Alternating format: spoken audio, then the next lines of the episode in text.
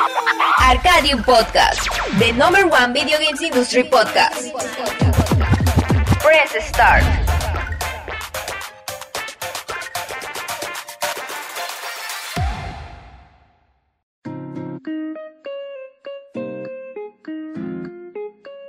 Excelente noche para todo el público que en este momento está aquí con nosotros en Arcadium Podcast, round número 29, señores. Llevamos 29 semanas repitiendo este increíble ejercicio eh, de reunirnos con amigos para platicar de lo que más nos gusta, que es la industria de los videojuegos. Esta semana estuvo cargada de pequeñas noticias y tenemos mucho de qué platicar. Pero antes de comenzar a platicar de todo lo que esta semana eh, surgió, eh, videojuegos, este, lanzamientos, este, noticias relacionadas con las series, quiero presentar al señor hijo de Phil Spencer, el señor Tony Volado. Buenas noches, Chris. Pues aquí estamos, este, como siempre, listos para, listos para darle.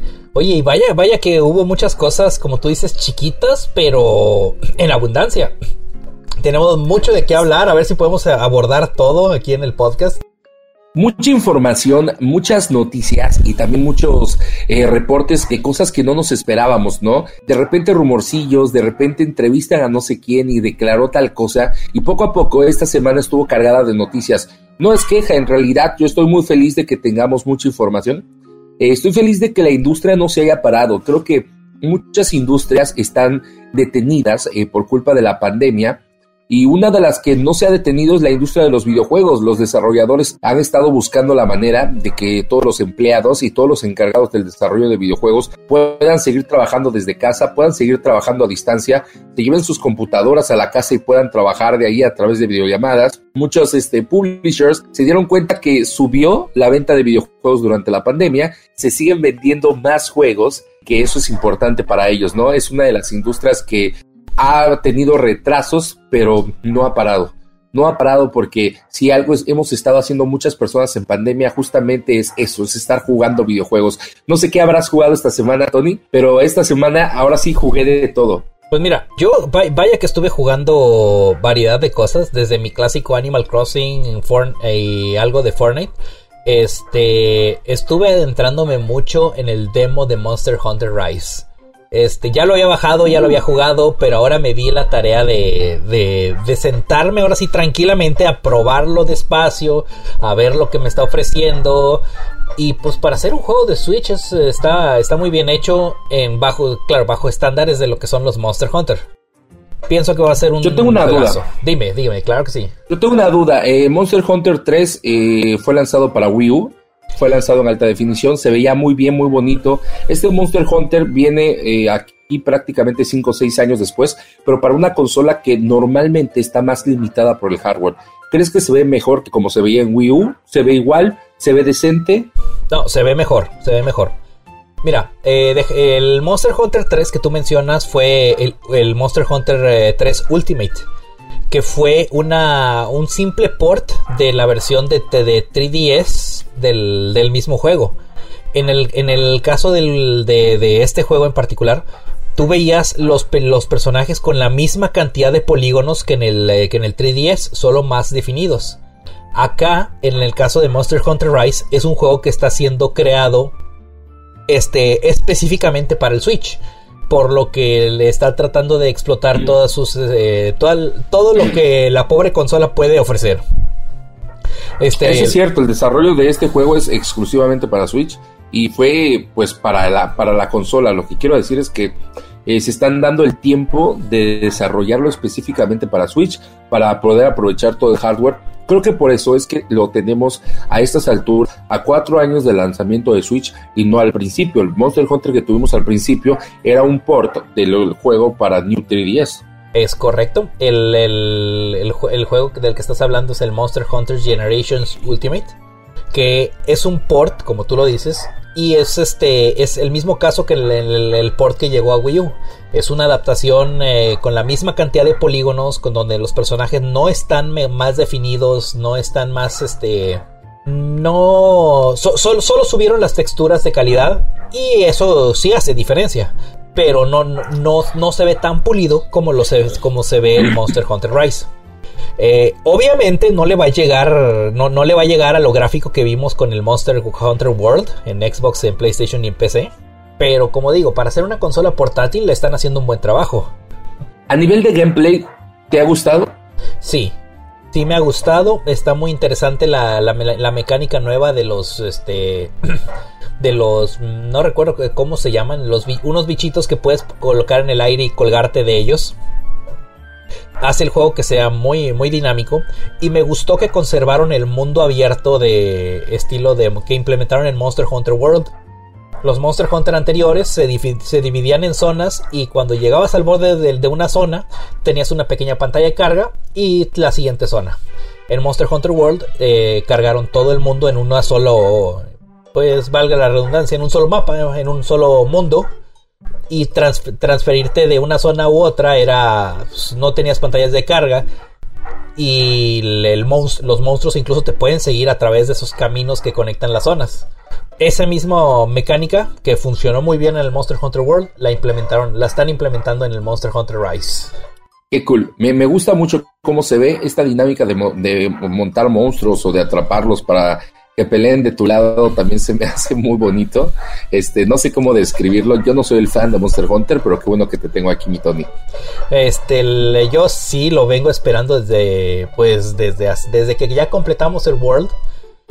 No voy a decir que el juego cuando lo completas lo aburre, porque es todo lo contrario. Le están agregando a cada rato más contenido, monstruos incluso más difíciles, le suben la dificultad a propósito para que tengas problemas y, y requieras mejorar tu habilidad para cazar monstruos. Y lo más importante, busques amigos. Este juego, Monster Hunter, se disfruta mucho, mucho más jugando con, eh, con amigos. ¿Y crees que los amigos tengan para comprarlo? Porque ya salió la preventa y está caro, güey. Me sorprendió en 1900 varos por un juego de Switch. Híjole, sí me, sí me dolió el codo. Eh, mira, te fuiste, el, te fuiste por la edición de lujo. Hay una edición estándar que cuesta lo que un juego estándar de Switch, no voy a decir que barato, pero pues cuesta lo que 1600 pesos. Está la edición de lujo, la que mencionas, que cuesta 1900. Y hay una edición de coleccionista, que cuesta 2.600 pesos. Obviamente, ya está caro entrarle al, juego. Aunque te vayas al, estándar, al... Desafortunadamente sabemos que los videojuegos no son, no son baratos.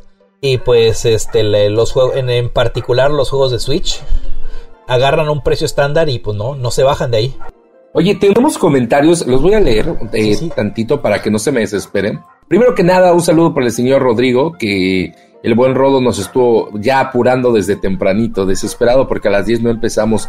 Hoy empezamos un poquito después, como a las 10.05. Gracias, mi Rodo. Y para Gadric, que por ahí nos está este, aportando las, las risas en vivo. El señor Alfredo Martínez dice, llego a tiempo, hermano. Claro que sí, estás a tiempo. Eh, Rodrigo dice que el tiempo es relativo cuando te diviertes. Y por ahí los comentarios dicen que esos bichos de Monster Hunter nació la inspiración para crear la bichota. No seas así, Gadric. No seas así, la Carol G. Oye, últimamente está, bueno, cada vez más común esto de que eh, personas o eh, personas reales, artistas, famosos, cantantes, lo que te guste, tengan por ahí su, su skin en algún juego. Yo recuerdo que hace como 5 o 6 años lo empecé a ver mucho con los artistas coreanos que seguía, que de repente skin de ese grupo de coreanos o coreanas para que los puedas utilizar en los videojuegos. Y ahorita cada vez es más común. A mí me emperra cuando me mata un, Travis este, en Fortnite, ¿no? un, este, Keanu Reeves, o un Keanu Reeves, ándale, un Travis Scott, un Keanu Reeves. Este, hay que pedir el de Carol G en Fortnite. de hecho, no te espante que al rato lo, al que al rato lo pongan, porque últimamente he visto que Fortnite es totalmente impredecible. De repente de la nada se sacan, sacaron a Terminator, de la nada sacaron a Snake Eyes de los G.I. Joes.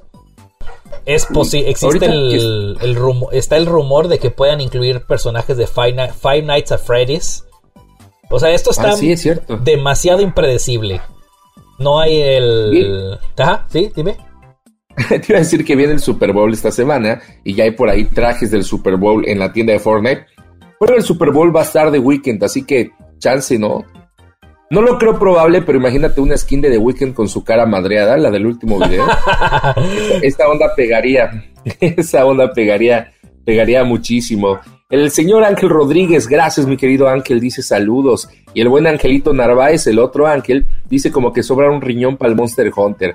Sí está cabrón, porque te voy a decir algo, yo eh, no soy eh, fan de Monster Hunter, pero intenté meterme al mundo porque tenía amigos en común que le entraban al Monster Hunter, tenían su propio grupo eh, de cacería aquí en, la, aquí, en, aquí en mi ciudad. Y en ese entonces, el que estaba el Monster Hunter 3, no había muchos porque Monster Hunter no era tan famoso en Occidente.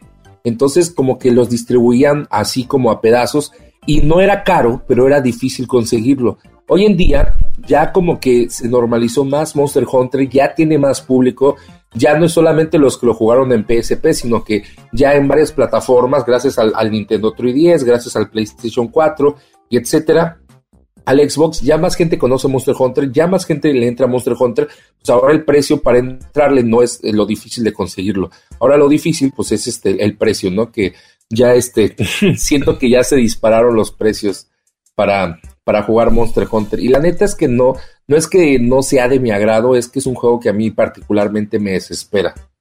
Mira, el este Monster Hunter es muy es, mm, es muy específico para el, para determinado, para, para, la gente. Es, un género muy particular, eso es lo que estaba buscando, la frase que estaba buscando. Es un género muy particular porque a grandes rasgos el, juego consiste en que tú tienes un cazador y tiene, aceptas una misión, por lo general es en un mapa ir a buscar, rastrear un monstruo y eliminarlo. Eventualmente lo, lo derrotas, eh, consigues piezas de ese monstruo, con esas piezas construyes una armadura mejor y eventual y pues vas mejorando tu, equipo. Este, el, un aspecto interesante del juego es que en el juego no hay niveles. No hay, no hay de que tu personaje es nivel 5 y el mío es nivel 7. Tu poder se define enteramente por tu equipo. Es decir, si tú llevas mil horas jugando y, a tu personaje le quitas la armadura, le quitas el arma y le pones un arma de inicial, eh, tu personaje está igual que alguien que acaba de iniciar el juego. Entonces, el, eh, para hacerte más fuerte tienes que grindear, tienes que estar mate y mate y mate a los monstruos, mate y mate, hasta que te den esa pieza que te falta para poder armar la armadura. Eh, llega a veces a ser algo desesperante porque es mucho grindeo. Pero es este. Pero como menciono, con amigos este, ni se siente. Hasta con gusto dices, vamos por otro, vamos por otro, vamos por otro. O hasta buscas misiones donde salgan dos del mismo monstruo. Este. es, muy divertido cazar con, amigos. Este, porque también el, eh, se, van rotando de que uno dice, yo necesito esta parte de este monstruo, pues bueno, vamos a esa misión.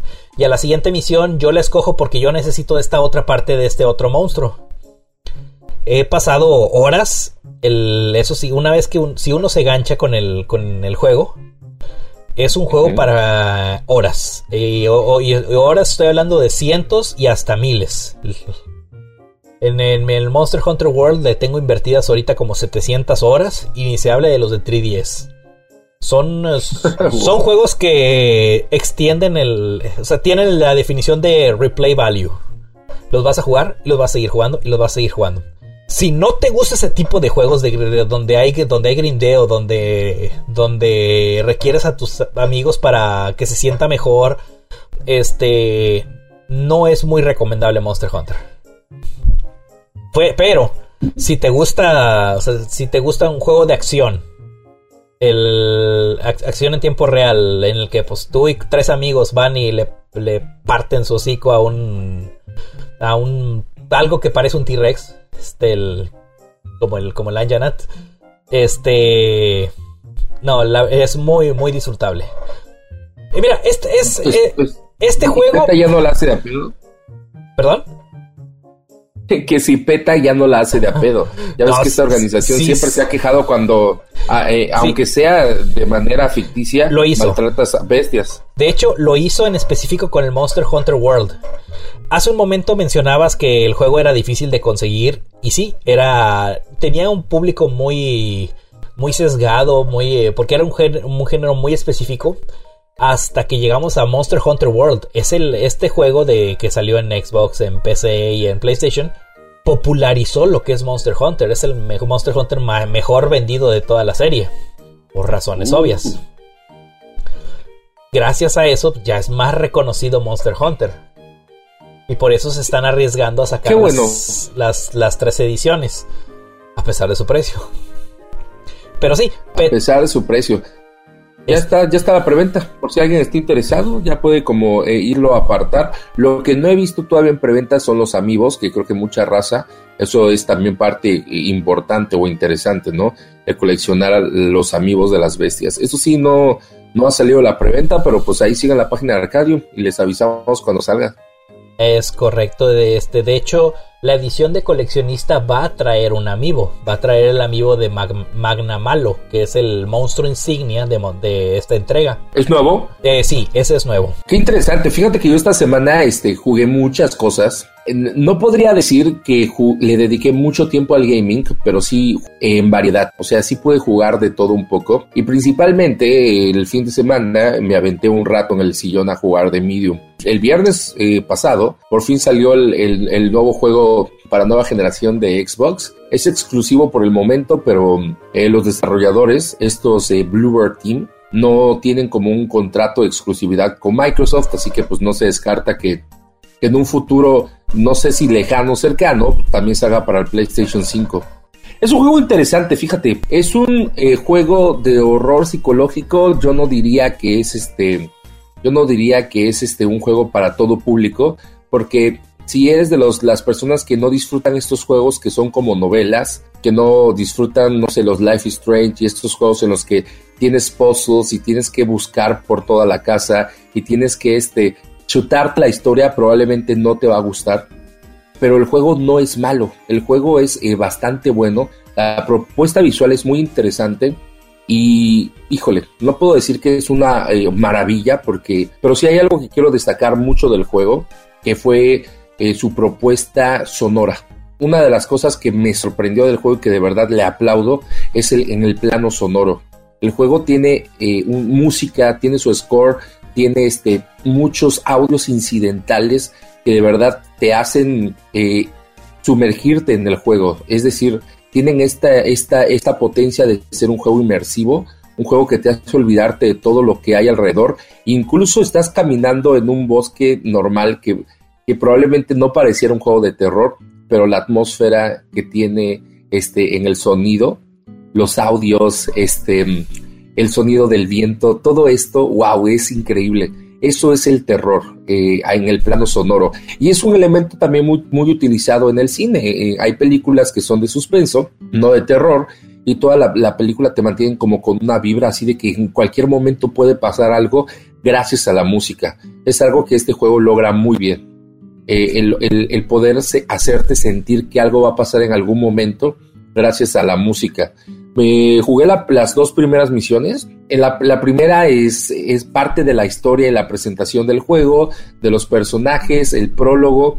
No hay nada de terror, sino, de hecho, hasta ese motivo, sino hasta el segundo capítulo, que hay algunas escenas por ahí pequeñitas de terror. La neta, nada del otro mundo, nada que te haga brincar.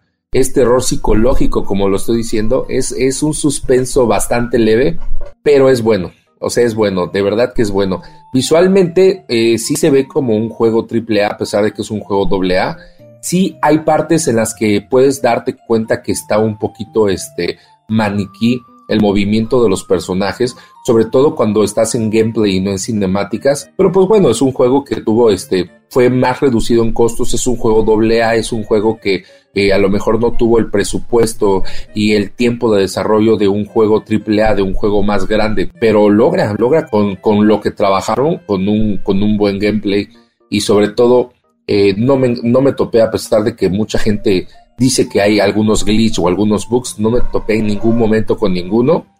Y eso que eh, utilicé en varias ocasiones el Quick Resume.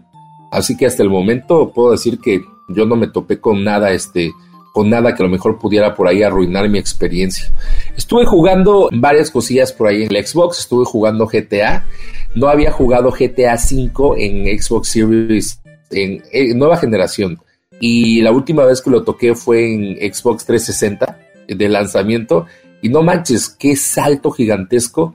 Quizás no en, las, en los rostros y quizás no en el movimiento de labios y en el lip sync, pero al menos sí este, en la ciudad. qué salto generacional tan chingón. GTA V se juega muy bonito en Xbox Series S. Hace algunos días estuve jugando en smartphones, eh, en el iPad de una amiga, un jueguito de iPad que se llama Assemble, porque ya probé el este Apple Arcade, se llama, que puedes, este, que tienes como jueguitos por ahí de Apple.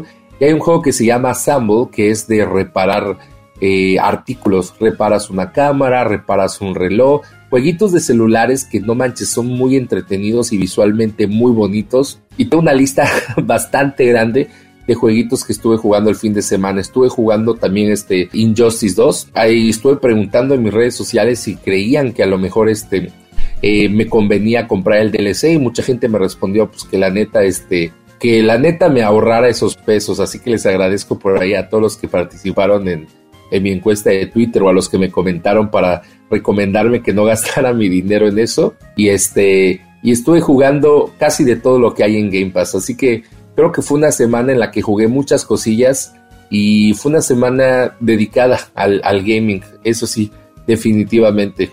Oigan, hay comentarios por ahí, mi querido Tony. Así es, este, el, perdón, este, nos estábamos hablando, cuando estábamos hablando del asunto de los juegos, el, eh, y pues, eh, dice Gardenia Ramos que sale más caro eh, caer en las drogas, este, el, o peor, en las drogas y videojuegos, dicen. Y luego nos dice, no dice Rodrigo que sale más caro tener morra y que venga el 14 de febrero. ¡Auch! Oye, sí, eh. Sí, sí, ouch. oye, oye. Este. ¿Y tú ya tienes pensado qué le vas a dar a tu morra? me gusta improvisar. Realmente no tengo nada. Eh, pues sí, eh, sí, aquí está diciendo que una carnita asada, muy probablemente. para los que no saben, me, gustan las, eh, las parrilladas, me gusta hacer carnes asadas. El, tengo un grupo de amigos que el, que participamos en una competencia y nos, llamábamos los Gamer Grillers. El, de hecho, el, el, loguito me gustó, el tanto que lo tengo grabado en mis tablas de, de carnes. Pero mira, ahorita que, que, estabas mencionando todo esto de los, de los juegos, mencionaste un par de cosas este, interesantes. El, el, ahorita nada más retomando rápidamente lo del el, el, juego de, de Medium el, concepto de cómo mencionas que maneja el, terror a base de sonidos. Yo recuerdo este, nada más dos juegos en toda mi historia del, de, videojugador que me han hecho sentir miedo por el simple hecho de estar en el juego, por, precisamente por esa ambientación. Uno es Silent Hill, el Silent Hill original de PlayStation. Que vaya cómo lo sufrí. Eh, y el otro, eh, Resident Evil 7. Eh, este también tiene un excelente manejo de, del, suspenso, terror. Y no sabes en qué momento te va a salir algo. Y me emociona, me, llama mucho la atención cómo, cómo, describes de Medium. Yo no he tenido la oportunidad de jugarlo. Eh, lo, voy a poner a descargar ahí en mi Xbox. Pero ah, lo que te iba a comentar es que eh, los, desarrolladores ya, ya anunciaron que ya, ya recuperaron lo invertido en el juego. Eh, ¿Ya se pagó? Sí, ya se pagó. A pesar de que el, juego acaba de salir, que le está yendo muy bien en ventas. Y estamos hablando de un juego que desde el día 1 está incluido en Game Pass. Lo cual ah, nos, dice que hay gente que le gusta el juego y paga por, la por, por tener su copia digital. Recordemos que si bien Game Pass es un excelente servicio, perdón, pero traigo, traigo algo atorado aquí en la garganta. No, dale, dale, traga agua, Este, pues, casi, casi. Esto lo cortamos. No, no, no, no. Lo cortamos en el. así déjalo, así déjalo, así me gusta. Oye, para los que nos escuchan en la repetición de Spotify, eh, vamos a empezar a grabar como cosillas extra, material extra, para que luego vayan a escucharnos también ahí en Spotify y tengan este, tengan material extra en ese, en ese, en esa versión. Este, ahora sí, lo que te iba a comentar, el, Game Pass es un excelente servicio, es un Netflix pero que tienes acceso a videojuegos. Eh, tiene un catálogo de aproximadamente 200, 300 juegos si contamos los de Electronic Arts, pero tiene un pequeño defecto.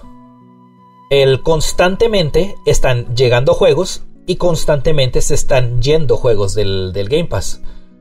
Y pues cuando un juego sale del Game Pass, pues ya no lo puedes seguir jugando con el, con el servicio. Tendrías que haberlo comprado digital o conseguirlo físico. Este no es algo que pase uh, muy seguido. Es decir, si hoy, si hoy entra un juego a Game Pass, el, eh, no, no, va a salir en tres meses. Va, si sale, sale en dos años o en un año que vean que no, que no lo está jugando la gente.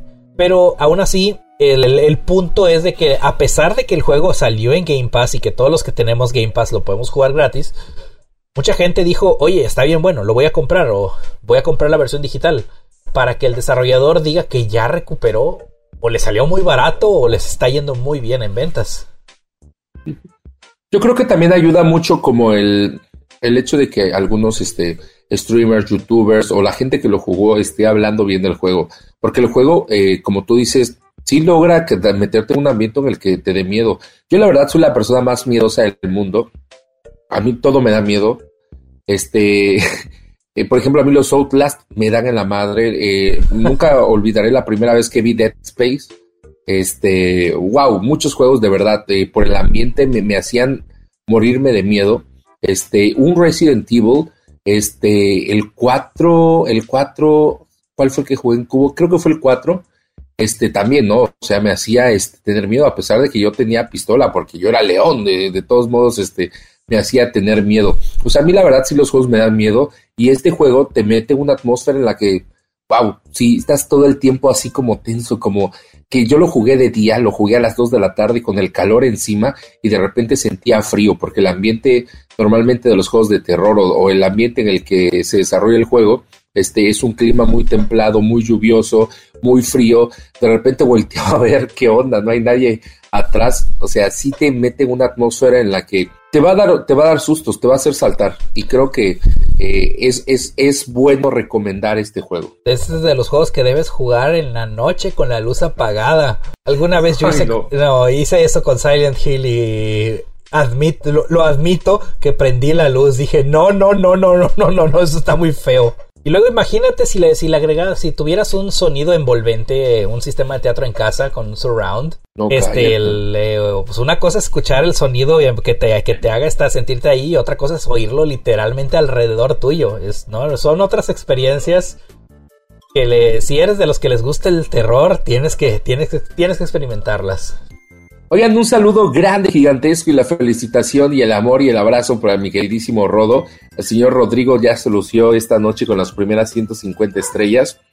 Gracias, hermano. De verdad te lo agradezco muchísimo. Oye, saludos para el señor Hoshi. Hoshi está por ahí en el stream. Y aquí nos está oyendo, José. Este, un, buen amigo de acá, de, acá de Ciudad Victoria y con el que jugamos este, el Fortnite de vez en cuando. Este, mira, hace un rato que estaba leyendo comentarios me salté uno de, Gardenia, porque es otro tema en el que me gustaría que hablemos tantito. Que cuando estábamos hablando del asunto de lo, de lo caro, ella me, menciona que sale más cara la ropa, los muebles y la casa de Lady Dimit, Dimitre, eh, Dimitrescu. Dimitrescu. Que mide casi 3 metros y pues de pura tela solo para el vestido. Eh, ¿Sabes en cuánto anda en la parisina, en modatelas? Bueno, espera, te voy a contar algo muy gracioso. Ajá, dale, dale. Hay una, hay una morra que hace cosplay que transmite en Twitch y que tiene OnlyFans, perdón, iba a decir OnlyFans.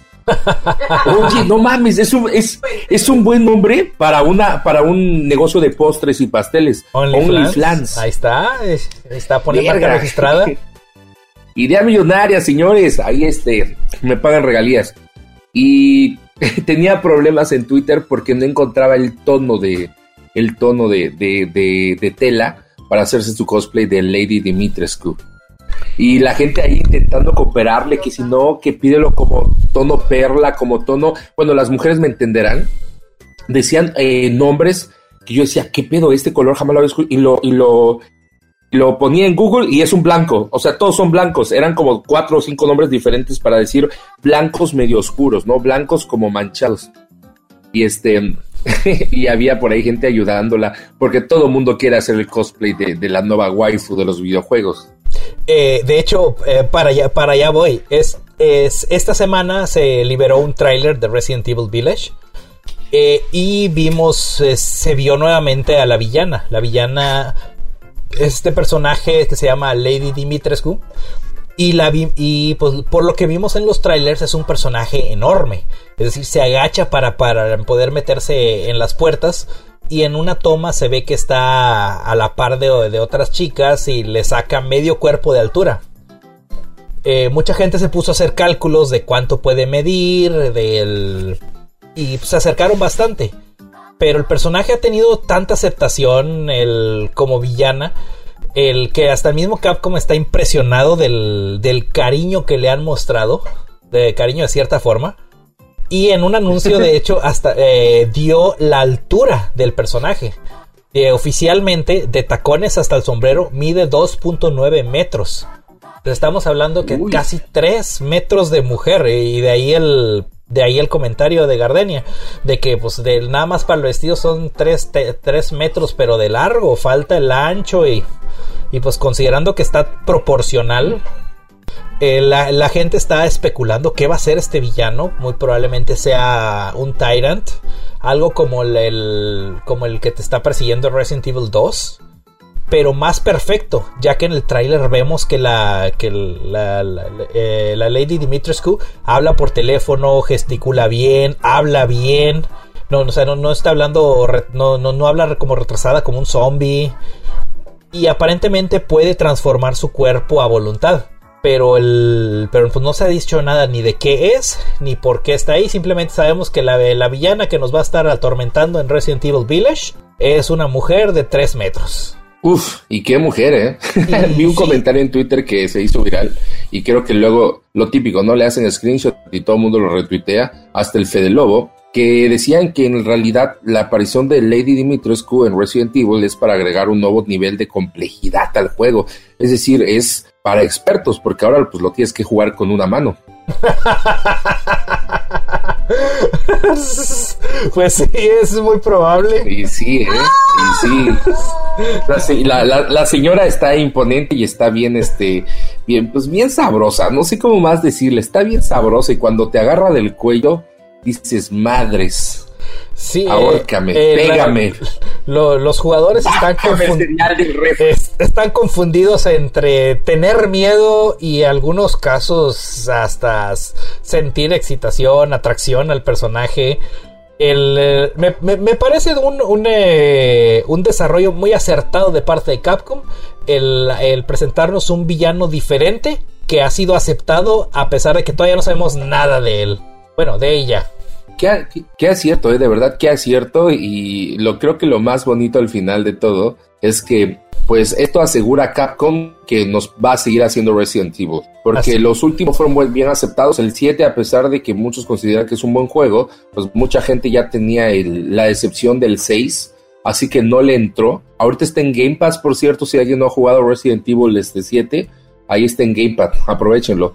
Y Village, pues parece ser que que sí va a ser aceptado y que a la gente le va a gustar, pues ojalá este, le vaya bien, porque al final de cuentas eh, Resident Evil es una, este, pues es una franquicia que todos queremos, que todos en algún momento hemos jugado y al cual todos le tenemos aprecio. Si no es por los juegos, a lo mejor es por los cómics, a lo mejor por las películas, a lo mejor por las animaciones.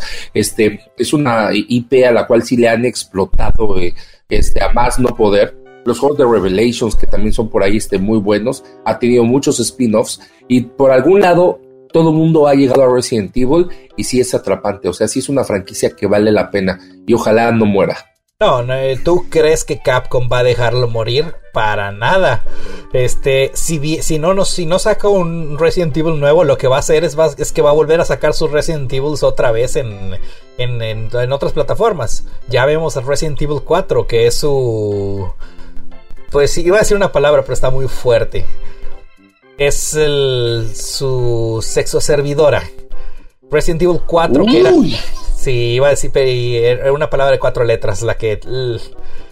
Este Resident Evil 4 es un juegazo, señor juegazo. Cuando salió el GameCube, yo lo consideraba el mejor juego que tiene el GameCube. Punto. Este, y era la primera vez que yo consideraba un juego que no fuera Nintendo como el mejor de la consola. Este, en su entonces, pues era, era, era exclusivo de GameCube. Y luego ya lo vimos que se fue al PlayStation 2, se fue al PlayStation 3, Xbox 360, Xbox One. Este, eventualmente estoy seguro que vamos a ver una versión en serie, en, serie X, en PlayStation 5. Lo vimos en PC, lo vimos hasta en, hasta en los iPod Touch. Mejor que eso, ¿eh? O sea, los rumores dicen que un remake. o sea, los rumores dicen que le van a hacer un remake o un remaster o algo acá muy denso para la nueva generación. Y yo sí lo creo. Como tú dices, creo que después de que a Square le fuera bien con el remake de Final Fantasy VII, que es también su, su, su prostituta de, de Square, yo creo que eso anima a Capcom a que se aviente con un remake de Resident Evil 4. No lo necesita, pero probablemente el hype que va a generar va a hacer que va a hacer que le vaya bien en ventas. Le, va a ir bien en ventas, yo, yo te lo puedo asegurar. Digo, yo no soy tan fan de Resident Evil, pero el Resident Evil 4 es el que ese me gustó tanto que lo tengo y lo, lo, lo, tengo comprado ahorita como cuatro veces. O sea, lo compré en el, en el GameCube, lo compré en el Wii U, lo compré en el 360 y lo tengo comprado para el Xbox One. O sea, el, ese, ese juego me gusta por el, porque combina muy bien la acción. Le dio un giro de 180 grados al, al gameplay del Resident Evil original. En el cual teníamos tomas fijas y el personaje era muy torpe para moverse. Eh, pasamos de eso a un juego de acción. La fórmula le gustó a Capcom. Eh, la reimplementó en Resident Evil 5. La reimplementó en el 6. A pesar de que pues ahí sí le falló en otras cosas volvió a hacer el experimento Capcom de cambiar el modo de juego eh, con el 7, que ahora es en, primera persona. Le funcionó. y pues Village está conservando este modo del, de, juego del, de, en primera persona. Y experimentó en adaptar los primeros, el 2 y el 3, que eran juegos en, la, en esta toma fija, les adaptó un motor, eh, digamos, un, motor de gameplay muy parecido al Resident Evil 4. Cámara over the shoulder, encima del hombro y, y con controles más este, fluidos. Y le funcionó. Le funcionó con el, Resident Evil 2, el remake, y el 3 son muy buenos juegos. No dudes que no dudes que van a que si que si están trabajando en un eh, remake del 4 que reciclen este motor del, Resident Evil 2 y del 3, de los remakes, y se lo implementen al 4. Yo creo que le quedaría muy bien. Si no me, equivoco, todos esos juegos han utilizado también el RE Engine, el motor eh, que se llama como los Resident Evil, porque lo crearon, si no mal recuerdo, para Resident Evil 7.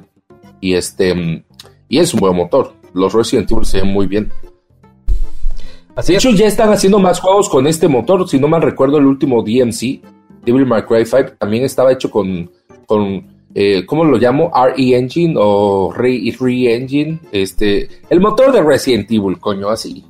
Sí, sí, este, cuando un, eh, cuando un motor gráfico te funciona, lo, reciclas hasta, que, hasta que ya no puedes. Eh, ahí tenemos el caso, el, el, motor gráfico universal, el Unreal Engine, lo hemos visto que se implementa en todo. Es tan dinámico y tan, tan útil que lo vemos implementado en todo. El, está en estos casos de los Resident Evil que el, pues, el, engine funciona tan bien que lo, que los, lo extendieron a otros juegos. Están eh, los casos, por ejemplo, cuando eh, con el Metal Gear Solid 5, que, eh, que, Kojima hizo su propio engine, que lo querían implementar en más juegos, pero pues ya sabemos qué pasó ahí con el problema con Kojima. Eh, ratero. a, ese, güey lo corrieron de Konami así como corrieron de la vecindad al chavo, güey, te lo juro. Todo el mundo le gritaba ratero, ratero y te tuve que ir con la cabecita agachada. Pobre Kojima. Sí, es muy triste, muy triste esa, esa historia. El, incluso, bueno, regresando ahorita a los, los, motores gráficos, a donde quería llegar, es que hay el, el motor de Mario 64 les funcionó tan bien que lo editaron mucho, pero siguió siendo el mismo. Y es el mismo motor que hay en el fondo de, Zelda Ocarina of Time. Y ver los dos juegos que son totalmente diferentes. Este, mm. cuando algo ven que funciona, lo reciclan y lo reciclan y lo reciclan, lo, van mejorando hasta que ya no. Este, pues hasta que ya no, ya no pueden más. Me voy a ir muy, muy, muy, muy, muy, muy, muy, muy, muy atrás. Mega Man de Nintendo. Juegas el primer Mega Man. El, motor de. O sea, el, engine de cómo se, cómo se mueve Mega Man. Funcionó tan bien en el Mega Man 1 que en Mega Man 2 hicieron unos pequeños ajustes para mejorar la velocidad del personaje y y balancear un poco los saltos. Pero fuera de eso fue exactamente lo mismo. Misma cantidad de píxeles, mismo. Mismo. Este, se me fue, se me fue el nombre. O sea, sí, mismo pixel art. Mismo sprite. Esa es la palabra que estaba buscando. Mismo sprite. Y a partir de ahí, ya el Mega Man 3, 4, 5, 6 usaron exactamente el mismo motor, nada más eh, hacían nuevos niveles, diseñaban nuevos jefes, una que otra dinámica nueva y ya, les funcionó. Hasta el Mega Man 9 y Mega Man 10, que fueron más recientes, allá por 2008 y 2009, este, reciclan ese, ese, ese motor, el, e, e, ese engine para, para mover a Mega Man y siguen, siguen funcionando bastante, bastante bien.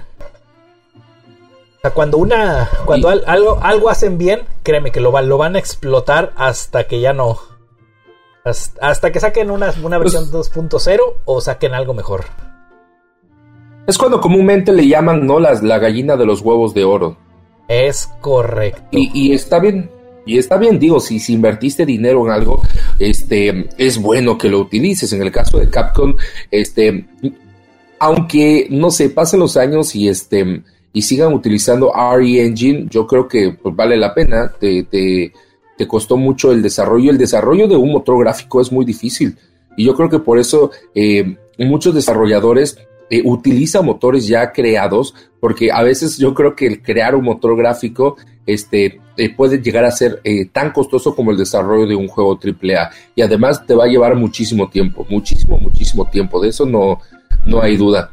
Qué bueno que, que a Capcom le está saliendo bien, qué bueno que lo están utilizando para más juegos y qué bueno que, eh, eso ayuda a que los tiempos de desarrollo sean más, sean acortados, porque eh, las veces que platicaban por ahí con los desarrolladores de Resident Evil 2 Remake, de Resident Evil 3 Remake, resulta que estos juegos eran proyectos de prácticamente un año. Eran proyectos de ya, vamos a hacerlo y, lo empezamos un 6 de febrero y tenemos fecha de lanzamiento para enero del siguiente año. Y era como de verga, tenemos poco tiempo para crear un juego. Pero pues el, el, como el motor ya estaba creado y como muchas cosas ya estaban creados, no es como que reciclaban assets, sino como que ya tenían la experiencia de haber desarrollado juegos, ya sabían utilizar el motor, que eso siempre es muy importante, el que un equipo de desarrollo de videojuegos sepa utilizar el motor y ya eso les facilitaba muchísimo el, el, desarrollo. Y creo que cuando ha habido problemas en desarrollos de juegos, muchas veces puede llegar a ser también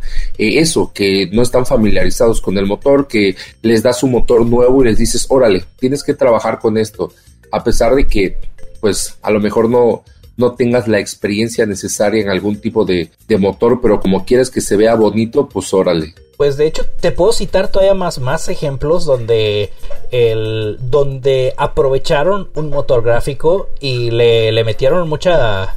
Este, donde le, meten mucha galleta. Este... Por Assassin's Creed. Assassin's Creed eh, sale el Assassin's Creed 1 pasan varios años, tenemos la secuela, el Assassin's Creed 2, y luego a partir de ahí empezamos a tener juegos cada año. El Assassin's Creed Brotherhood, Assassin's Creed Revelations, y estos, dos, estos tres juegos se sienten muy similares porque básicamente usan el mismo motor, solo cambiaron los entornos, cambiaron, agregaron mecánicas nuevas, pero en, su, en sus cimientos es exactamente lo mismo. Eh, me voy a ir todavía más, eh, más extremo, Call of Duty. El motor, el, uh. el motor core, el núcleo de Call of Duty, básicamente es el mismo en todos los juegos de Call of Duty. Nada más le, meten algunos ajustes. Terry Arch cuando hace sus Black Ops. O Infinity Ward cuando haga su. Pues su Modern Warfare. O lo que le toque hacer en, su turno. Este, o, o cuando Sledgehammer contribuía y hacía, por ejemplo, el World, el World War II. En el fondo, en el núcleo, es lo mismo. La movilidad se siente igual en los tres juegos. El apuntado, el, cómo cambias de arma, el cómo interactúa tu personaje con el mapa se siente igual, porque comparten el, en el fondo comparten el mismo motor. Y por lo mismo, les es más fácil desarrollar un juego y que, que cada año tengamos una entrega nueva. Oye, te, voy a dar el cortón del tema, pero el señor Rodrigo nos dio un buen ejemplo de terror en los comentarios.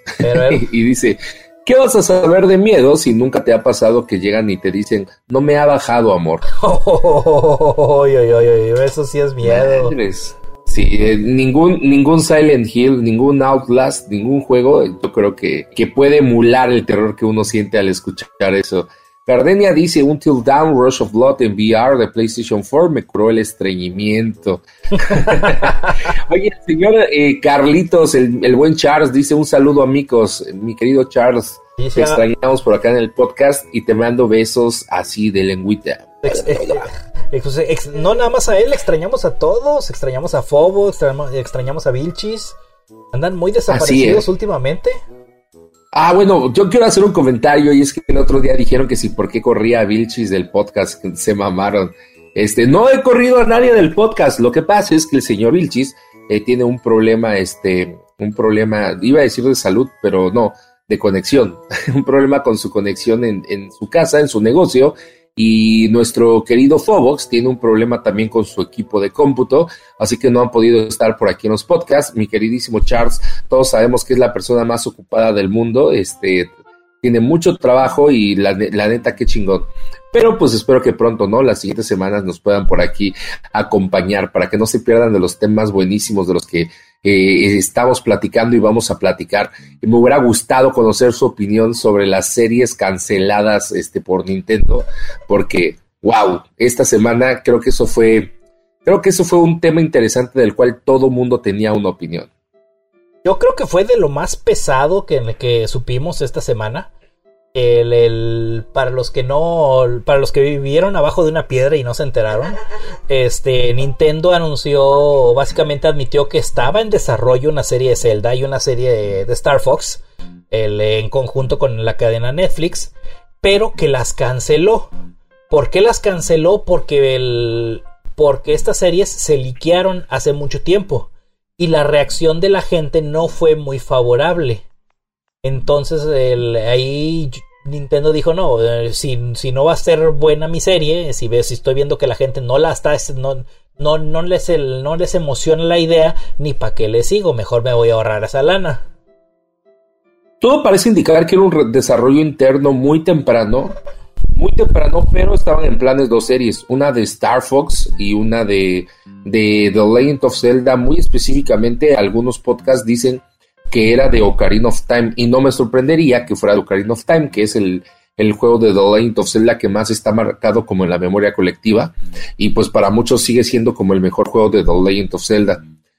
Parece que era como un desarrollo muy temprano, pero el hecho de que se filtrara este, la información eh, no favoreció a Netflix, porque como, como todavía era muy temprano el desarrollo, todavía estaban en planeaciones, la gente empezó a hacer comentarios en redes sociales, no aprobaban el hecho de que se hiciera una serie no aprobaban el hecho de que estuvieran en desarrollo series en live action. Eh, habían memes, habían este, comentarios maliciosos y parece ser que Netflix, bueno, que Nintendo le dijo a Netflix, ¿sabes qué? Pues eh, siempre no. Este, no, no vale la pena este, que me arriesgue. Y ya sabemos cómo es Nintendo con sus IP. Tanto que después de muchos años por fin va a hacer una película de Super Mario Bros. Y eso porque Miyamoto está ahí detrás del equipo de Illumination. Este, para poder hacer la película, porque si no, yo estoy seguro que no se la suelta a nadie, solamente porque parece ser que Illumination le dio una propuesta a Nintendo en la que el mismo Miyamoto iba a ser partícipe de la producción de la película, es que se animaron, porque si no, no, no me imagino a Nintendo soltándole a los padres de los Minions este, la IP de Mario para poder hacer este, una película animada, definitivamente no me lo imagino, y eso que esa película también tiene como un desarrollo lento, es decir, no creo que la veamos al menos este, este año y probablemente tampoco el otro. Pero regresando al tema de las filtraciones, eh, estaba muy temprano cuando se filtró, parece ser que, que, Nintendo hizo como que no escuchó, pero hace más o menos como dos años, una vez más se volvió a liquear. Habían incluso memes de que Tom Holland iba a ser este Link habían comentarios de que, bueno, todavía estaba muy fresco el mame de la adaptación de Netflix de Death Note, en la que el personaje de L ahora era una persona de color, un afroamericano. Y también, ¿no? Había muchos comentarios de que no, va a ser una serie inclusiva, nos van a dar un link negro. No estoy diciendo que yo no esté a favor, eran los comentarios de internet. Y pues parece ser que eso hizo que Nintendo o sea, dijera, eh, no, dio un pasito para atrás, muchas gracias a Netflix, que te vaya bonito y que siempre no porque este, las series, pues bueno, nunca pasaron como de un desarrollo temprano, como de sentarnos a ver quién podría ser el showrunner. Parece ser que eh, justamente eh, cuando se filtró de que iba a haber una, una serie de animada también, este, una serie animada sobre alguna franquicia de Nintendo era real. No sé si se acuerdan que un poquito antes de que anunciaran la serie de Castlevania, a la cual le fue muy bien, habían anunciado de que un videojuego importante iba a saltar a la animación este, algunos este, juraban que iba a ser The Legend of Zelda, aunque al final resultó que fue Castlevania. Este, habían también por ahí planes de desarrollo de varios juegos y pues desgraciadamente nos quedamos sin eso, ¿no? Como sin, sin la serie de Star Fox. Digo, desgraciadamente nos quedamos sin la serie de Star Fox porque quizás no me hubiera gustado ver una adaptación live action y tampoco una serie animada de The Legend of Zelda, pero de Star Fox a lo mejor sí, porque Star Fox ha estado medio olvidado. Es más, a Star Fox a lo mejor ya hasta le hubiera servido de promoción para un nuevo juego. No sé qué opinas tú. De hecho, estoy, estoy de acuerdo con eso. Eh, en, eh, Nintendo, siempre, como tú dices, siempre ha sido muy celoso de sus, de sus propiedades. en especial después de aquel incidente con la película de Super Mario. El que yo creo que. yo creo que esa es la raíz del, del, miedo de Nintendo. Pero también, el, si bien son, son unos expertos en, en, en, hacer videojuegos, y eso eh, jamás se lo vamos a poder contradecir, el, eh, he notado que son eh, muy miedosos cuando tratan de entrar en otros mercados. El, se tardan mucho en el para lo que sería el, para, para, el paso que las otras compañías lo hacen. Eh, por ejemplo, el juego en línea. ¿Cuánto tardamos para tener una suscripción decente en línea de Nintendo? Tuvimos que pasar tres generaciones de consolas. En cambio, otras compañías. Me gusta que no dijiste buena, dijiste decente. Eso me gustó. Es que es la verdad, es decente, para, eh, pero sigue siendo, sigue, sigue siendo, sigue teniendo sus fallas no y como te mencionaba en podcast pasados, no es la mejor para jugar, por ejemplo, Smash. Para jugar Mario Kart está muy bien, pero para jugar Smash o jugar algún juego de peleas no es nada bueno. Este, y sin embargo, por el otro lado, del lado de PlayStation, del lado de, de, Microsoft, pues tenemos el que ellos se metieron al juego en línea desde hace cuatro generaciones, desde el PlayStation 2 y desde el Xbox, eh, desde el Xbox original. Nintendo como que eh, ha sido muy cuidadoso en eso y le gusta y a, raíz de sus fracasos, como por ejemplo el Virtual Boy, este es muy selectivo a la hora de expandir mercados fuera de los videojuegos. Eh, para los juegos de celular hemos visto que ha tenido muchos aciertos pero ¿cuánto tardamos para ver un juego de celular oficial de Nintendo? Tardamos bastante. El, el, Lego, eh, el incursionar al Lego, se tuvo que meter mucho, mucho del... Mucha presión. Este, mucha presión y también este, pues mucho involucramiento de parte de Nintendo para que tuviéramos un producto de Lego de Nintendo. Y ahí vemos el éxito que, el, éxito que tuvo. De hecho, pues, eh, saludamos a Vilchis, que le encanta coleccionarlos están muy bien hechos las, eh, las figuritas de Lego. Y, y bueno, el punto es de que el, tú lo mencionaste, Illumination, esta, la, división de, de, películas animadas de Sony, está trabajando en una película animada de Super Mario. Y pues para que Nintendo les haya soltado el permiso, es que van a estar, como tú dices ahí, respirándoles en la nuca a ver qué están haciendo. Porque tiene que básicamente ser perfecto para, Nintendo. Y lo más probable es que si es así, la película va a ser un éxito porque no, no, no dudo, no, dudo en la capacidad creativa de, de, Nintendo. El problema, como te digo, que tienen es que son muy desconfiados para, para hacer este tipo de experimentos. No, y además lo que te decía de que Miyamoto está muy pegado a ellos es cierto, él figura como productor ejecutivo, o sea, no les soltó como tal la IP, como que les dijo, está bien, ahí llévense a Miyamoto, él va a ser creativo, él va a ayudar en el guion y como les digo, eh, Nintendo no lo suelta. Hemos tenido series animadas de, de, IPs de Nintendo, de hecho tuvimos una serie animada de The Legend of Zelda hace mucho tiempo, este tuvimos las animaciones del juego de, de City de The Legend of Zelda, hemos tenido este, tuvimos una serie animada de Super Mario Bros. que a lo mejor muchos recuerdan y eh, eh, justamente el trato que se le dio a estas, este, el trato que se le dio a estas series animadas, eh, lo permisivo que fue Nintendo en su tiempo, fue lo que hizo que Nintendo dijera, sabes qué, ya no más, no puedo permitir que sigan este, masacrando a mi muchacho. De hecho, hay una anécdota muy curiosa de una colaboración que tuvo Nintendo en México con Gansito.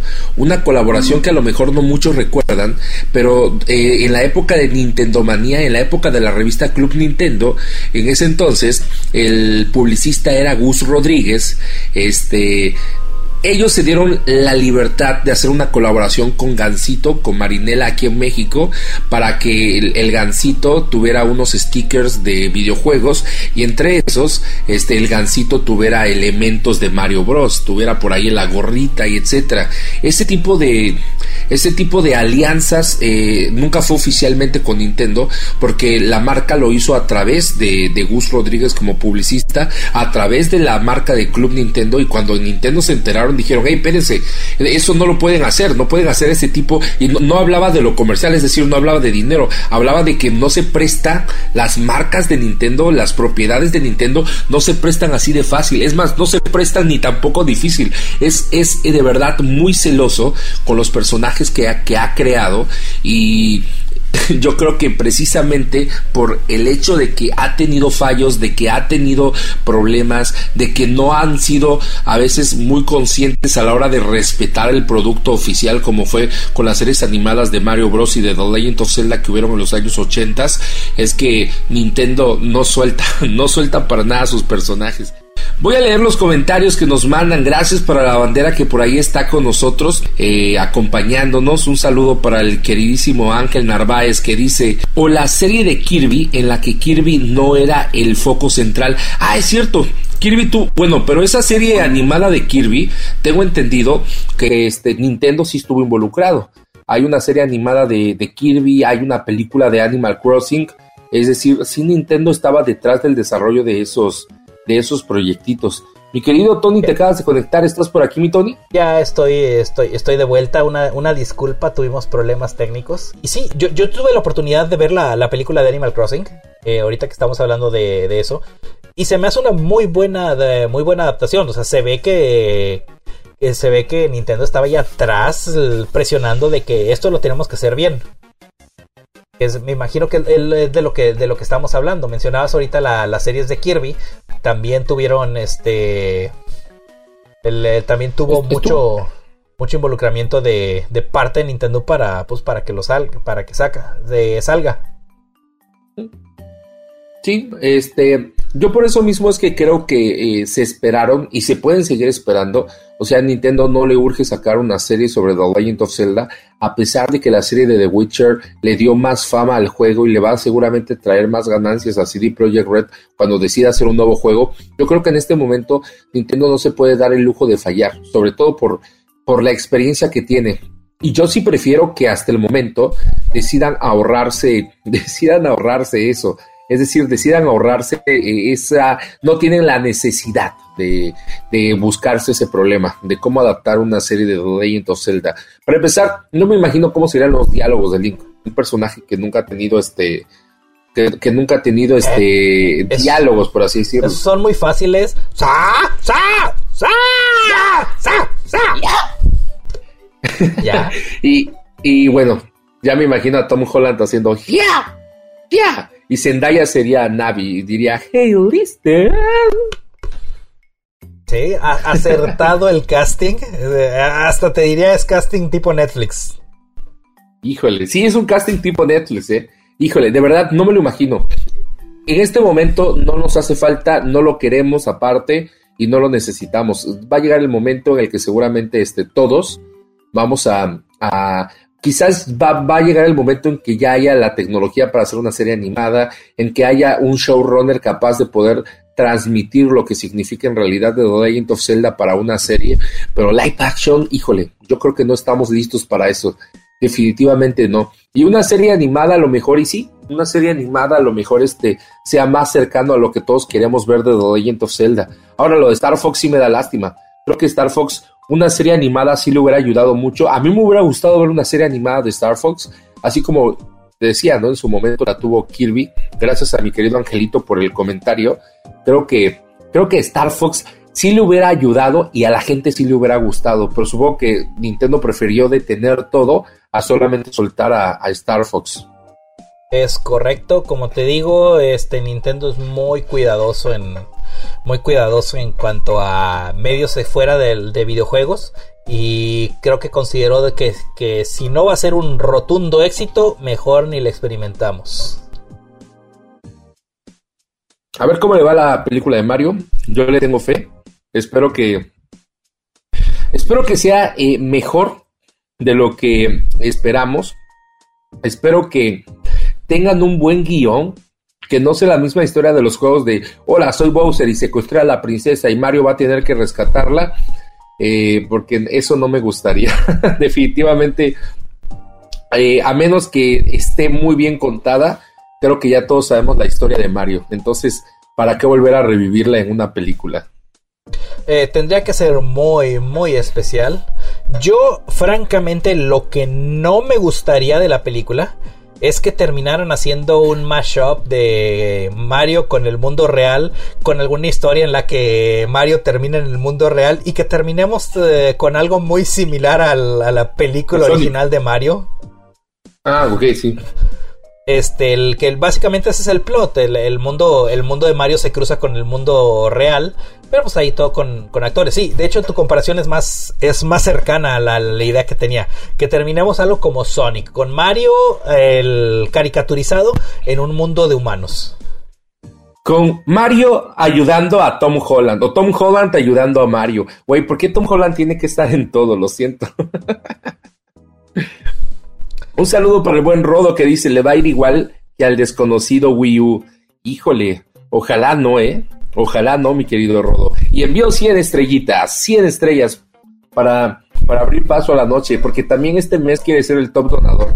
Gracias, mi querido Rodo. Eh, se lo llevó en enero y eh, pues ahí va para febrero. Y en diciembre igual, ¿eh? Ah, pues ahí lleva tres meses seguidos. Muchas gracias a las tres personas que nos oyen. ah, perdón, cinco personas que nos están oyendo. Hace rato eran siete, ¿eh? gracias. Oigan, les invito a que en este momento le den eh, like al stream y lo compartan. Compártanlo en su Facebook, compártanlo en los grupos de videojuegos en los que estén unidos en Facebook, compártanlo en Twitter, en donde quieran, señores, para que más gente conozca este, este increíble podcast porque no es porque yo participe en este podcast, pero es, es increíble, nos estamos divirtiendo muchísimo. A mí... De hecho, rápido, la, idea original, yo lo he dicho muchas veces, es esa, a final de cuentas somos un grupo de gente que nos gustan los videojuegos y que nada más nos ponemos a platicar de ello. No somos la autoridad de nada, solo somos güeyes que nos gustan, nos gusta agarrar el Fortnite, nos gusta agarrarnos a disparos, nos gusta agarrar el Animal Crossing este, no, nos gusta agarrar el God of War. a final de cuentas, nada más nos, gustan los juegos porque pues, nos entretienen, eh, nos apasionan y pues damos nuestra a veces no solicitada opinión. Pero simplemente solo somos eso, somos gamers, como tú, como yo, como cualquiera. Considérennos los anti-expertos, porque no, los no expertos en, en videojuegos. Ah, sí, total, eh, totalmente de acuerdo. mi cabeza está llena a veces de mucha información inútil que no sé ni por qué está ahí. Pero pues de, vez en cuando es, es, bueno saber el, de este tipo de contenido. Sí, de vez en cuando, a veces con el tiempo vamos acumulando información que y quizás no nos sirve para nada o para mucho, pero bueno, para eso creamos este, este podcast. Señores, esta semana hubo información por ahí, este, eh, calientita de varios temas. No sé si quieres que por ahí los toquemos rápidamente, mi queridísimo Tony. Adelante, adelante. Ok, número uno, este, en una entrevista con un funcionario de Nintendo dijeron que no va a haber Switch Pro. Eh, en pocas palabras, dijeron que no tienen planes de hacer una revisión de Nintendo Switch pronto. Ahora, en mi experiencia, cada vez que Nintendo dice no estamos planeando una revisión de nuestra consola, es porque falta menos de un año para que lancen la revisión de la consola. Ojo, podría yo estar equivocado, pero le pasó al 3DS, le pasó a, más reciente al Switch también con el, Switch Lite. Yo creo que una revisión es inminente. ¿eh? No, de hecho, eh, yo creo que hasta diste la, la, la declaración incorrecta porque siempre que hacen una declaración de este tipo dicen, no tenemos nada que anunciar por el momento. Y esas son las palabras claves, por el momento. Que al, que a lo mejor mañana o en dos semanas o en tres años se les ocurra hacer eh, hacerlo público, es diferente. Pero en este momento la, creo que hasta su requerimiento legal es que digan que no tienen nada que comentar por el momento. en este eh, te dicen ahorita no hay Switch Pro pero yo te puedo asegurar que sí van a sacar una versión Pro eventualmente. Mejorada. El, le funcionó. Funcionó con el 10. Funcionó con el 3DS. ¿Por qué no va a funcionar con el Switch? Ya nos dieron una versión. Prácticamente. Este, si quitamos. dale. No, adelante. Yo solo quería decir que si quitamos la Wii U, eh, todas las consolas de Nintendo han tenido una revisión. Todas. Sí, sí, sí, todas. Este.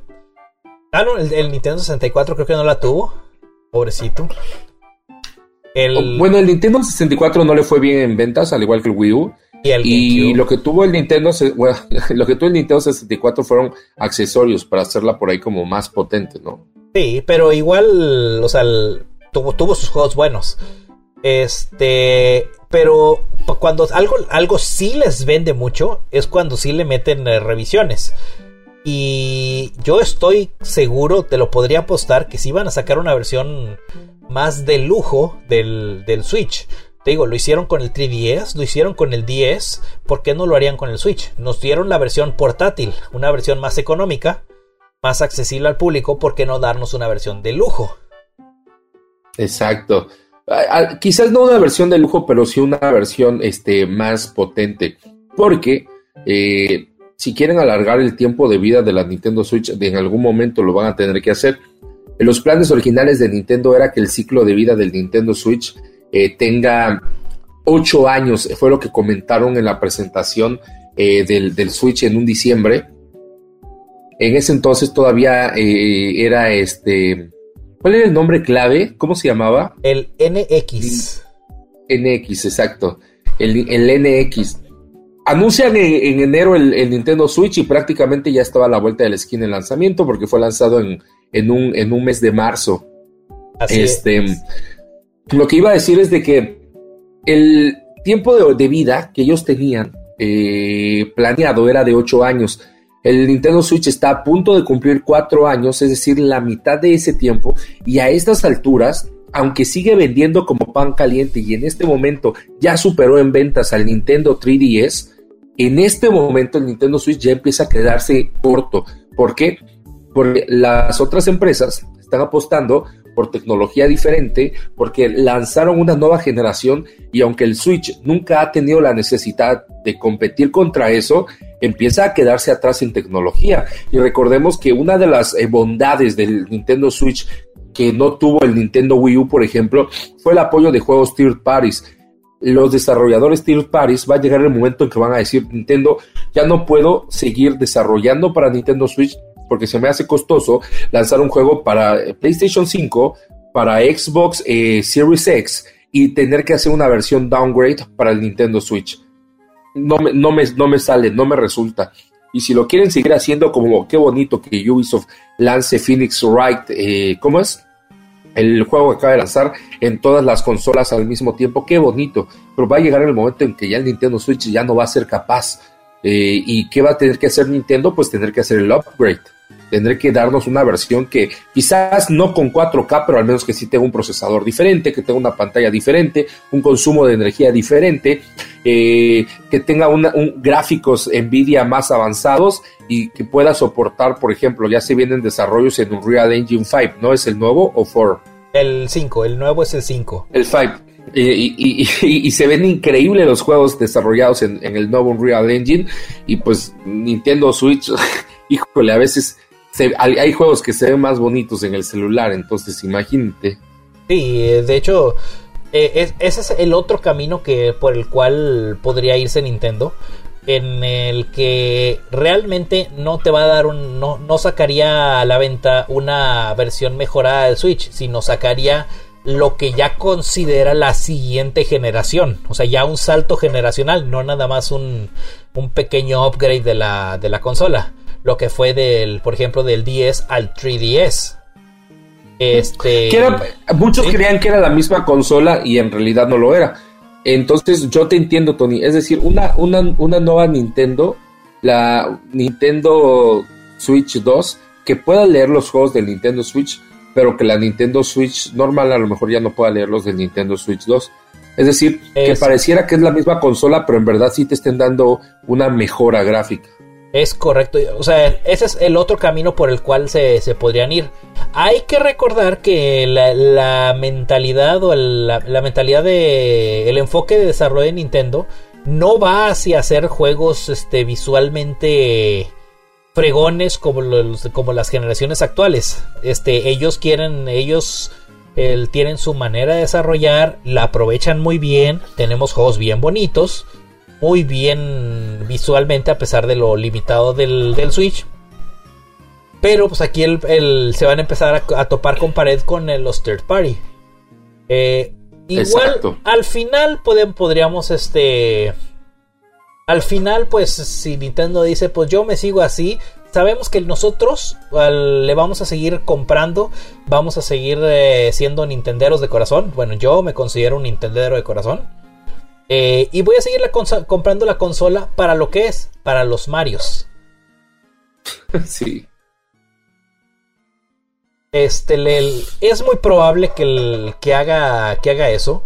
Mi apuesta, mi apuesta, te digo que mi apuesta, mi apuesta es que van a sacar una versión del Switch, de lo que, lo que conocen, como en el bajo mundo como el Switch Pro. El, antes de que nos den una revisión total de hardware, o sea, un salto generacional. Eso es lo que yo, yo también lo creo. Este, yo también lo creo. Algo que a lo mejor portátil te sirva muy similar a lo actual, pero que en el modo TV te soporte los 4K o. Este. Yo creo que por allí va, por, por, ahí va la cosa. Pero vuelvo a insistir, solo es simple especulación mía, basada en absolutamente nada. basada en absolutamente nada, pero si hay este cierto, eh, no sé cómo llamarlo, cierto contexto, cierta historia en Nintendo que nos hace pensar que eso es posible. Porque todas sus consolas tuvieron una revisión, este, eh, y la mayoría llegó a tener una revisión que la hizo más potente, como fue el 3DS, con el, New Nintendo 3DS, como le pasó a, a, bueno, las últimas consolas que estuvieron lanzando, ¿no? Este, buscaban una mejora o buscar alguna nueva versión que pudiera, este, eh, no solamente llegar a más público, sino pudiera a lo mejor mejorar varias características. Y hasta ahorita no hemos tenido una versión de Switch que mejore las características, solamente una versión con una batería que le dura más y ya. Y eso media hora, de media hora a una hora.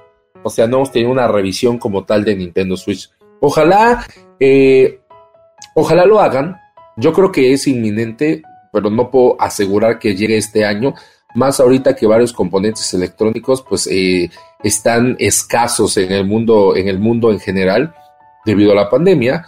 Eh, varias fábricas que están cerradas, varios este, eh, lugares que no están trabajando a su total capacidad y sabemos que eh, varios chips gráficos de los que se utilizan para los videojuegos no se están produciendo como antes, por lo cual seguramente eh, no va a estar cerca el lanzamiento de este Nintendo eh, Switch, digámosle Pro, pero probablemente a, finales de año, probablemente el próximo año, probablemente en algún punto en, en este primer este en esto, en estos, en estos primeros años de la década, este, el nuevo Nintendo Switch Pro. Sobre todo cuando empiece a cortarse la vida del Nintendo Switch. Ahorita, como les digo, sigue vendiendo como pan caliente.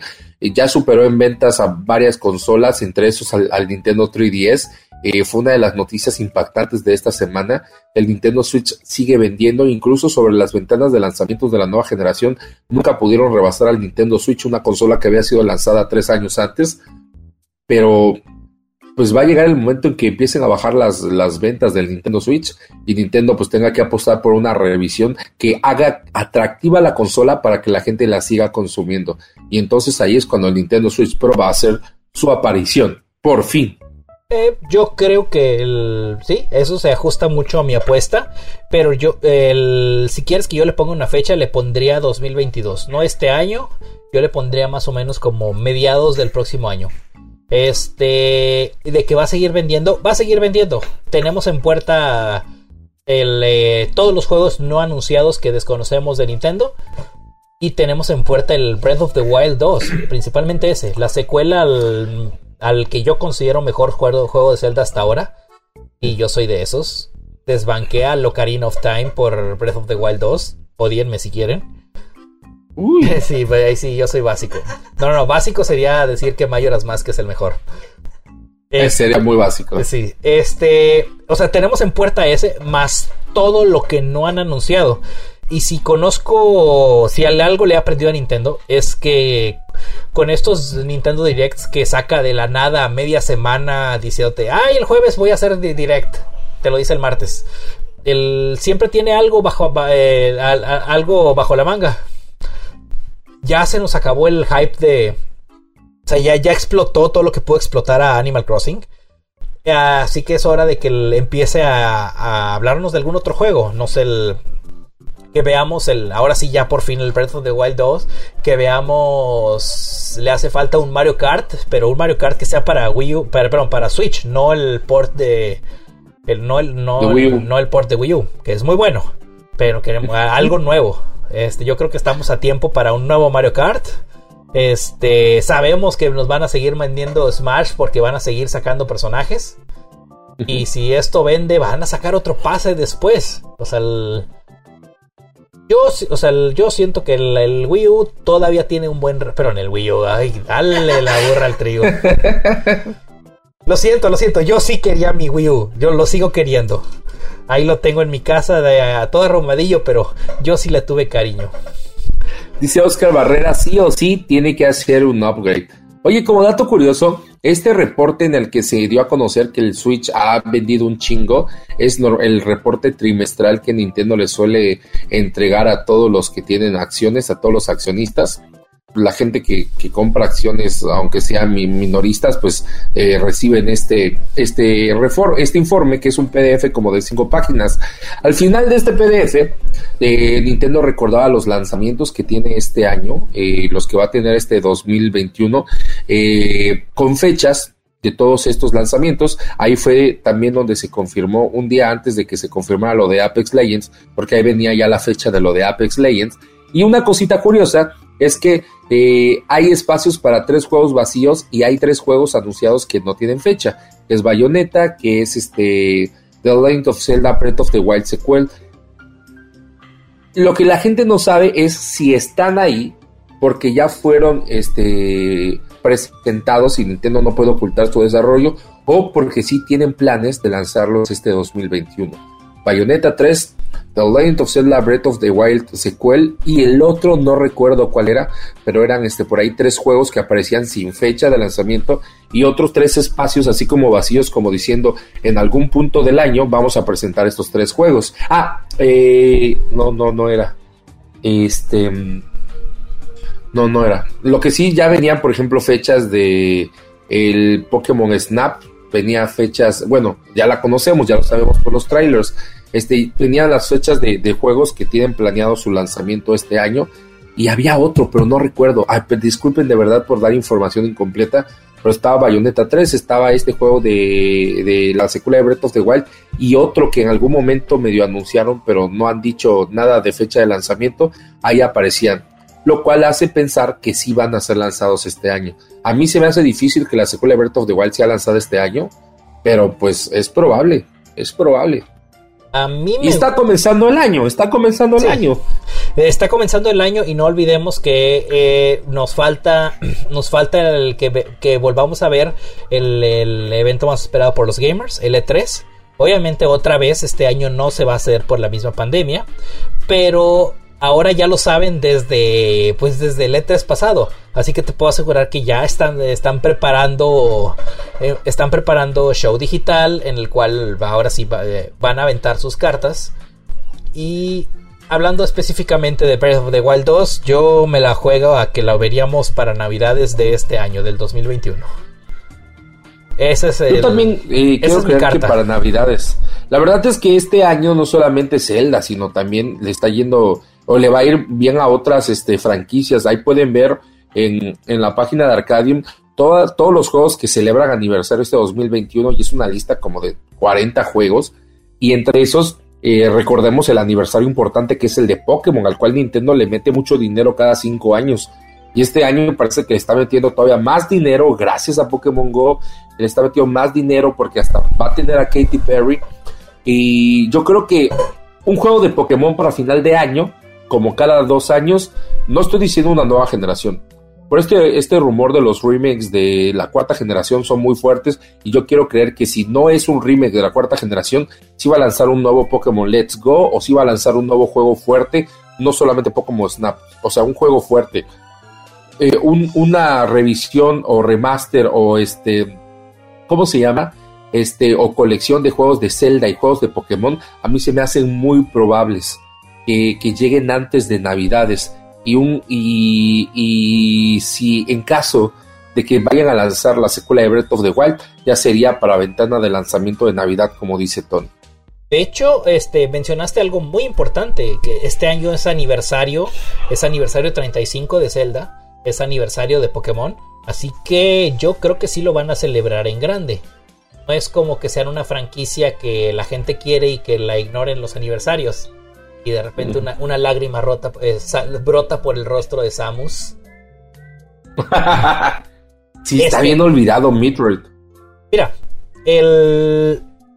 Yo pensando como, como Nintendo, lo que yo haría para el aniversario de Zelda, para empezar, agarraría los dos juegos que saqué exclusivos de, de Wii U, los, bueno, que no tan exclusivos, los HD, el, el el Wind Waker y el Twilight Princess. Y así como están, te los aviento como Portal Switch. Te aseguro. En un solo cartucho. Este, conociendo a Nintendo de ambicioso, te los va a vender separados. Idealmente estaría. Eh, idealmente. En, un mundo ideal. veríamos este, esos dos y un Skyward Sword remasterizado. Así la, la trilogía de estos. De, pues, esos tres juegos remasterizados en uno solo. Obviamente esto es una fantasía súper fumada más pensando en la realidad, yo, yo visualizo que sacarían los juegos, pero te los venderían por separado. Te venderían el, Wind Waker por un lado, el Twilight Princess por otro lado, incluso el Skyward Sword HD por, por otro lado. Y te los vendería a full price. Este, te aseguro que yo, yo, yo sí los pagaría. La verdad, sigo pensando que todos esos son buenos juegos. Sería interesante ver cómo, cómo van a manejar Skyward Sword. Pero ya con esto, pasamos al. ahora sí, anunciarte de que para finalizar el año, ¡pum! Breath of the Wild. Con eso ya tienes para, para, para vender consolas, para vender celdas, para vender.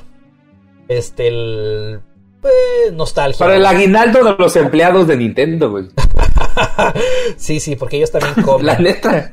Ellos también comen. Y otra colección de amigos, otra colección. El año, hace, bueno, el aniversario pasado, hace cinco años, hubo colección de amigos. Indudablemente, sí. Este, más amigos, más este, el, sacas Breath of the Wild 2, le sacas tu, su serie de amigos y más dinero. Así es. O sea, aquí estoy pensando, eh, pensando como Nintendo, que a final de cuentas es una compañía que busca sacar dinero. No lo hace por amor al arte, seamos honestos. Y en el caso de Pokémon, el rumor decía que estaban planeando algún tipo de colección. Algunos decían muy arriesgadamente que se trataba de, de una colección de los primeros juegos, los de Game Boy y los de Game Boy Advance, o perdón, los de Game Boy y Game Boy Color, es decir, de las primeras dos colecciones. Pero una supuesta filtración que cobró fuerza esta semana en Twitter dicen que estaba como registrado algo que tenía que ver con Coliseum y por eso como que se dispararon los rumores de que la colección o supuesta colección de juegos de Pokémon que podría lanzar este año Nintendo era de spin-offs. Es decir, a lo mejor este con Pokémon Coliseum, con Pokémon este Tale of Darkness. No se me hace probable, pero el rumor ahí está, ¿eh? Mira, te voy a ser sincero. Cuando salió en su entonces Pokémon eh, Gale of Darkness o Pokémon Coliseum, la única razón por la cual lo jugábamos, este, mis amigos y yo, era porque era el ver el Pokémon en 3D y las batallas las teníamos ahí en el estadio. Siempre quise, cuando sale la, cuarta generación, el Pokémon Battle Revolution, era, era mi adoración ese juego por lo mismo, porque veíamos las, batallas en la, en la tele.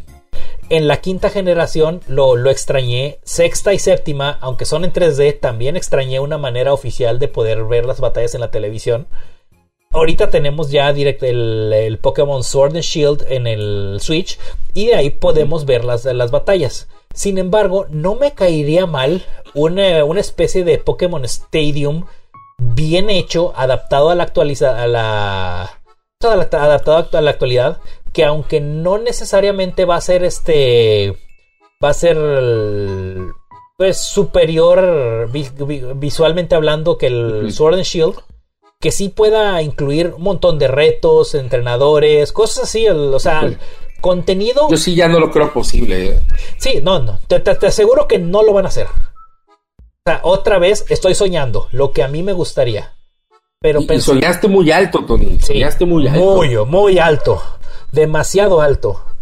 Digo, este, hay cosas más. Es, es más probable que, que, veamos un juego de Mario en Xbox que, el, que suceda algo así. Ay, no. Sí, yo creo que precisamente, bueno, eh, Pokémon Stadium era solamente batallas Pokémon en la televisión. O sea, no había como una historia fuerte de fondo. Había minijuegos, pero no había más chiste que esas batallas o que los retos de entrenadores, que es como la Liga Pokémon. Hoy en día ya lo tenemos en Sword and Shield. Así que yo, perdón, no lo veo probable. Todavía una colección con, con el juego de Lugia y el juego de este como tú, ¿cuál fue el otro que te dije? El Pokémon Coliseum. Ah, Pokémon Coliseum, o como tú dices, el Battle Revolution, pues bueno, a lo mejor, este, no, tampoco lo creo posible, pero el rumor ahí está, eh, pero el rumor ahí está. Pero de que Nintendo va a sacar una colección de juegos de Pokémon este año es muy probable. Dos leakers muy famosos, el brasileño y el, el otro, el güey este europeo, este, ya dijeron eso y pues a mí se me hace probable. Y la neta lo vamos a comprar. Si me venden en un cartucho Pokémon Red, Pokémon Blue, Pokémon Yellow, así sean juegos que puedo encontrar en 100 pesos eh, o que tengo en el 3DS y que puedes encontrar todavía los cartuchos piratas ahí en, ¿cómo se llama esta página? En AliExpress y voy a leer en Game Boy. Aún así los voy a comprar. Este sí, el... Yo creo otra vez voy a mis especulaciones, que lo que vamos a ver no va a ser una colección. Eh, lo que vamos a ver va a ser un, el, tan afamado o tan esperado remake de Diamante y Perla en el motor gráfico de Sword and Shield. Eso es lo que vamos a ver. Pues esperemos que, así sea. Yo la verdad, como dije hace como cuatro podcasts, eh, no soy el más ansioso de regresar a, a, Joen.